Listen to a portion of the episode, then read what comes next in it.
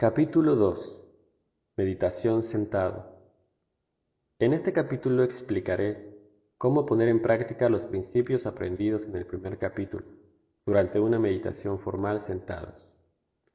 Este es un ejercicio de meditación simple que puede hacerse sentado con las piernas cruzadas en el piso, en una silla o en una banca. Para las personas que no son capaces de sentarse, una técnica similar puede ser empleada en una posición acostado. El propósito de la meditación formal es limitar nuestra experiencia al menor número de objetos, de forma que permitamos una fácil observación sin que nos distraigamos o agobiemos por tantos objetos. Cuando nos sentamos y permanecemos inmóviles, el cuerpo entero está tranquilo y el único movimiento que se origina es cuando el aliento entra y deja al cuerpo. Cuando el aliento entra al cuerpo, debe haber un movimiento de expansión en el abdomen. Cuando el aliento deja el cuerpo, debe haber de forma similar un movimiento de contracción. Si el movimiento no es aparente, puedes poner tu mano en tu abdomen hasta que se vuelva claro. Si es difícil percibir el movimiento del abdomen aún con la mano, Puedes intentar recostarte sobre tu espalda hasta que seas capaz de percibirlo. La dificultad para encontrar el movimiento del abdomen en la posición sentado se debe generalmente a la tensión mental o estrés. Si uno es paciente y perseverante en la práctica, la mente y el cuerpo empezarán a relajarse hasta que uno es capaz de respirar naturalmente, tanto sentado como acostado. El punto más importante que hay que recordar es que estamos tratando de observar la respiración en su estado natural, sin forzarla o controlarla de ninguna forma. Al principio, la respiración puede ser superficial o incómoda, pero una vez que la mente empieza a dejar ir las experiencias y deja de tratar de controlar a la respiración, la expansión y la contracción del abdomen se volverán más claras y permitirán una observación cómoda. Los movimientos de expansión y contracción son lo que usaremos como nuestro primer objeto de meditación.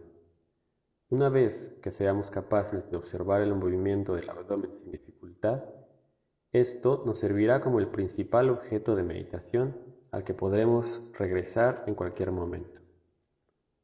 El método formal para la meditación sentado es 1 Sentarse con las piernas cruzadas si es posible o con una pierna enfrente de la otra. Si esta posición es incómoda, puedes sentarte en cualquier posición que sea conveniente para la observación del abdomen. 2. Poner una mano encima de la otra, con las palmas hacia arriba, descansando los brazos en tu regazo. 3. Sentarse con la espalda derecha. No es necesario que la espalda esté perfectamente derecha si esto es incómodo. Otras posturas son aceptables siempre que se pueda distinguir claramente los movimientos del abdomen. 4. Cerrar los ojos. Ya que vas a enfocarte en el estómago, el tener los ojos abiertos solo te alejará tu atención del objeto de meditación. 5. Mandar la mente hacia el abdomen. Cuando el abdomen se expande, genera el pensamiento claro, diciendo silenciosamente en la mente, expandiendo. Y cuando el abdomen se contrae, contrayendo. Repite esta práctica hasta que tu atención se desvíe hacia otro objeto de la conciencia. Recuerde que es importante entender que el pensamiento claro, expandiendo o contrayendo, debe estar en la mente, la cual debe estar enfocada en el abdomen. Es como si uno estuviera hablando dentro del abdomen. Esta práctica puede hacerse por 5 o 10 minutos, o más si le es posible. El siguiente paso es incorporar las cuatro bases dentro de la práctica. El cuerpo, los sentimientos, la mente y los dhammas. Con respecto al cuerpo, observar la expansión y la contracción del abdomen es suficiente para un meditador principiante. En ocasiones, uno pudiera desear reconocer también la posición del cuerpo como sentado, sentado, o acostado, acostado, si esto facilita la observación clara. Por parte de los sentimientos, cuando una sensación surge en el cuerpo, uno debe fijar su atención en ella, descartando el abdomen y enfocándose en la sensación. Si un sentimiento de dolor surgiera, por ejemplo, uno debe tomar el dolor mismo como un objeto de meditación. Cualquiera de las cuatro bases puede servir como objeto de meditación, debido a que las cuatro son aspectos de la realidad. No es necesario quedarse en la expansión y en la contracción del abdomen en todo momento. En lugar de esto, cuando el dolor surge, uno debe observarlo como el nuevo objeto, de forma que lo entendamos claramente por lo que es, en lugar de juzgarlo o identificarnos con él. Como se explicó previamente, el meditador debe simplemente enfocarse en el dolor y crear el pensamiento claro, dolor, dolor, dolor, hasta que éste desaparezca. En lugar de sentirse incómodo por el dolor, uno lo verá como realmente es, simplemente una sensación, y lo dejará ir. Cuando surge felicidad, uno debe crear el pensamiento claro, feliz, feliz. Cuando uno siente paz o calma, uno debe crear el pensamiento claro, tranquilo o calmado, hasta que ese sentimiento desaparezca. El objetivo es evitar aferrarse al sentimiento, lo cual crearía una dependencia hacia él. Cuando uno se aferra a sentimientos positivos, surgirá insatisfacción cuando estos desaparezcan. Una vez que la sensación desaparece, uno debe regresar a la expansión y la contracción del abdomen y continuar observándolo como expandiendo, contrayendo. En lo que respecta a la mente, si surgen pensamientos durante la meditación, uno debe reconocerlos como pensando, pensando. No importa si uno está pensando acerca del pasado o el futuro, o si los pensamientos son buenos o malos. En lugar, de dejar que la mente deambule y pierda la noción de la realidad, tráela a la mente de vuelta, notando el pensamiento como pensando, pensando. Luego regresa a la expansión y a la contracción del abdomen y continúa tu práctica. Con respecto a los damas, cuando la mente genera agrado por algo, complacida por una experiencia, crea el pensamiento claro, gustando, gustando.